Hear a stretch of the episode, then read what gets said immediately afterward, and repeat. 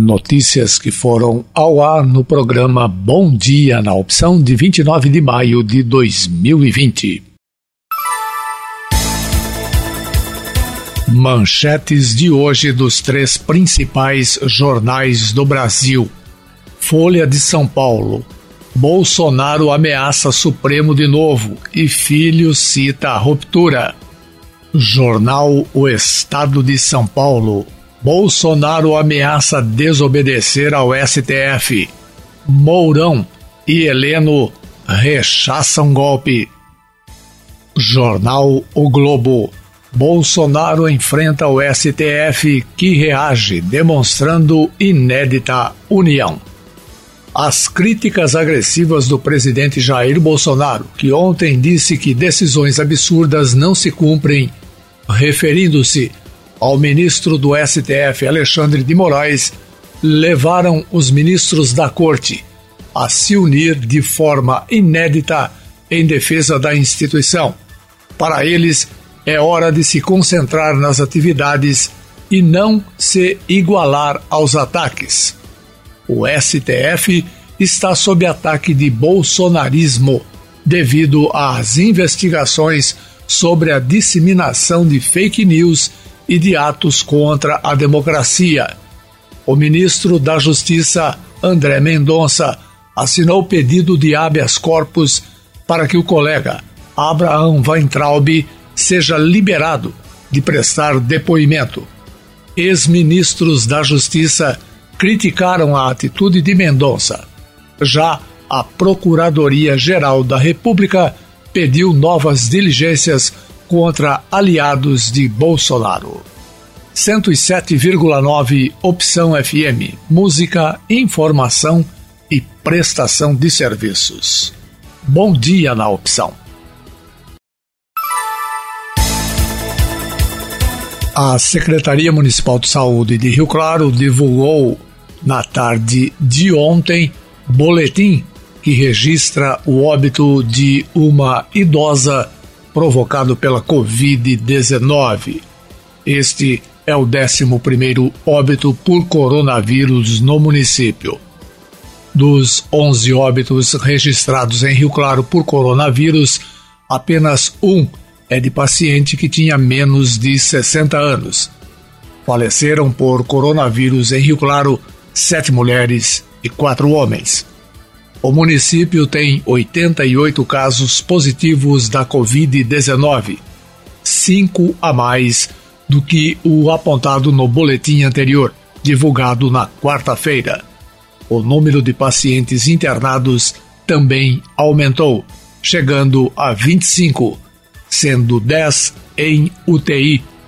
Há ainda um óbito em investigação. Você está ligado na Opção FM 107,9.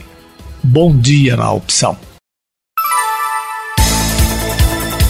Com normas para reduzir a possibilidade de transmissão do coronavírus, as feiras livres serão reabertas neste final de semana em Rio Claro. A informação foi confirmada pelo prefeito João Teixeira Júnior durante reunião com feirantes e vereadores na tarde de ontem além do uso de máscaras pelos feirantes e clientes, as pessoas deverão respeitar distanciamento entre elas. Não será permitido o consumo de alimentos no ambiente da feira e pessoas com mais de 60 anos não poderão trabalhar na feira. Hoje haverá uma reunião com feirantes para orientação sobre as normas de funcionamento das feiras livres, que estão sendo retomadas no município a partir de pedidos dos feirantes e dos vereadores André Godoy, Ney Paiva, Seron, Valdemarque, Julinho Lopes e Hernani Leonhardt. O secretário de Agricultura, Emílio Serri, disse que a volta das feiras livres é uma atitude acertada e também destacou a importância de feirantes e público seguirem as determinações das autoridades sanitárias. O secretário de governo Ricardo Gomes Silva também participou da reunião. Opção FM, a melhor opção. Bom dia na opção. Medida tomada pela Prefeitura de Rio Claro no dia 25 de março, como parte dos esforços para combater a transmissão do coronavírus, a suspensão de cobrança da área azul termina nesta semana. A partir de segunda-feira, 1 de junho, o estacionamento rotativo volta a operar no município, que começa na próxima semana a fazer a retomada gradual da economia, conforme estabelecido pelo governo estadual. A área azul será retomada sem alterações em relação ao período imediatamente anterior à suspensão, ou seja, vai operar das 9 às 18 horas e 30 minutos com tarifas variadas. Para uma hora de estacionamento, o valor cobrado é R$ 1,80. Para duas horas, R$ 2,65. Para quem usa o aplicativo ou o cartão, pode ainda optar pela meia hora de estacionamento por 90 centavos. Já a tarifa de pós-utilização para quem não pagou a tarifa regular custa R$ 9,00 e pode ser paga até às 18 horas do dia seguinte. Rio Claro tem 892 vagas de estacionamento na área azul, sendo que a grande maioria está na região central do município. Opção FM 107,9. Bom dia na opção. A ANS inclui seis tipos de exames obrigatórios nos planos de saúde. Testes auxiliam detecção de Covid-19. Reportagem Bernadette Druzian, Agência Rádio 2. Planos de saúde terão de realizar seis tipos de exames na cobertura obrigatória para ajudar na identificação de casos de Covid-19 serão procedimentos auxiliares para a detecção diferencial do novo coronavírus, para descartar ou confirmar outras suspeitas de doenças, como tromboses. A normativa da Agência Nacional de Saúde Suplementar, a ANS, começa a valer assim que for publicada no Diário Oficial da União. O documento deve ter a assinatura do diretor-presidente substituto da agência, Rogério Scarabel. Os exames que passam a ser liberados pelos convênios são dímero D para diagnóstico de quadro trombótico em pacientes suspeitos de Covid-19, procalcitonina, uma dosagem para casos graves que diferencia estágios severos dos mais brandos da doença, e pesquisa rápida para influenza A e B e PCR em tempo real para esses tipos de vírus da gripe. Também entram na lista pesquisa rápida e PCR para vírus sincicial respiratório, que diferenciam a Covid-19 em crianças com infecção viral respiratória grave. Da Rádio 2, Bernadette Druzian. Medida provisória que permite a redução da jornada de trabalho ou a suspensão dos contratos é prorrogada pelo Senado. Publicada em 1 de abril, a MP 936 tinha validade de 60 dias, que terminaria nesta semana. O prazo foi estendido por mais dois meses, mas esta será a única vez em que ocorrerá prorrogação. Para que vigore por mais tempo, a medida precisa ser aprovada pelo Congresso e transformada em lei. A MP 936 permite que as empresas façam acordos com os empregados para diminuir a jornada e o salário por até 90 dias ou suspendam o contrato por até 60 dias. A redução da jornada e do salário pode ser de 25%, 50% ou 70%. Na prática, o funcionário vai trabalhar menos horas e ter o salário reduzido na mesma proporção. A medida prevê o repasse do benefício emergencial de manutenção do emprego e renda ao empregador por parte do governo, com base no valor do seguro-desemprego. Para os empregados que tiveram o contrato de trabalho suspenso, a MP garante estabilidade temporária de emprego e recebimento de ajuda compensatória emergencial de 30% além do benefício. No entanto, empresas com faturamento anual inferior a 4 milhões e 800 mil reais não precisam pagar a ajuda compensatória, pois nesse caso o funcionário terá direito a 100% do valor do seguro-desemprego. Vale lembrar que as normas só valem para trabalhadores com registro em carteira. 107,9 Opção FM. Bom dia na Opção. Mais 2 milhões e meio de brasileiros recebem hoje o auxílio emergencial.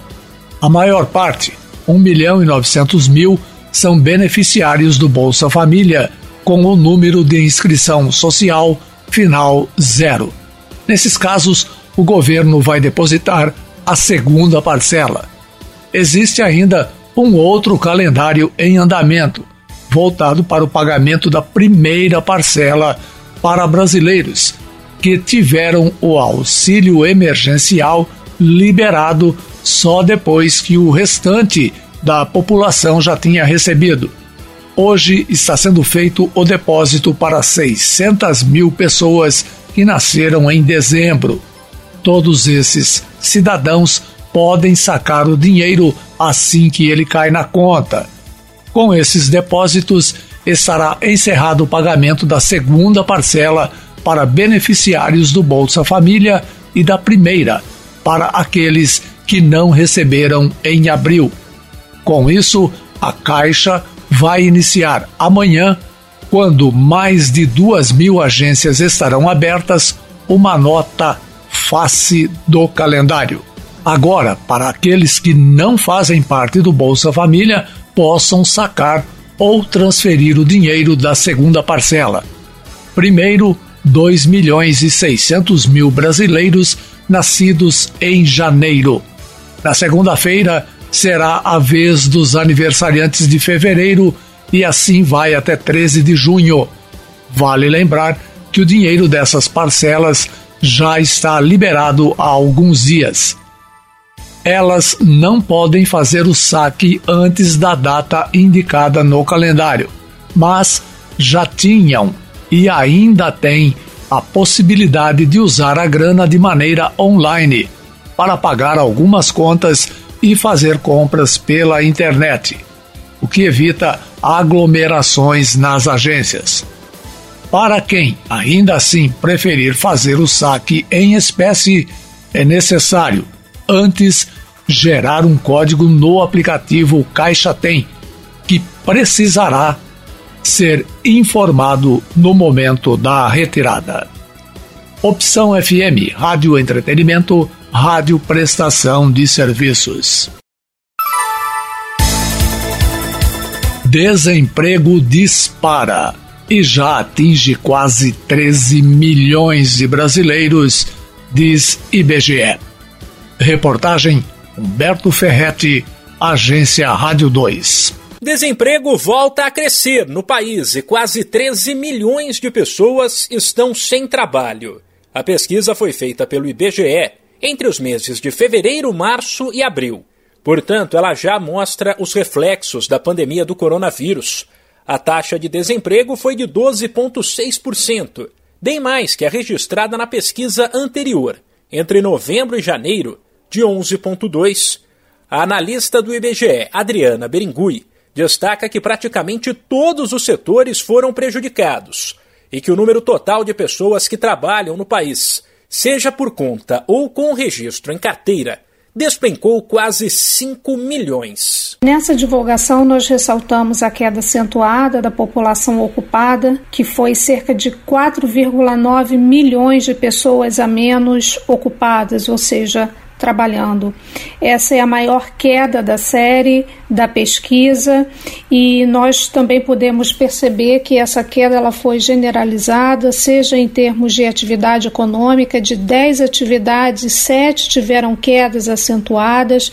Ela também foi observada entre trabalhadores por conta própria, é, com carteira, sem carteira, empregadores. Destaque negativo para o comércio, que perdeu 1 milhão e 200 mil trabalhadores.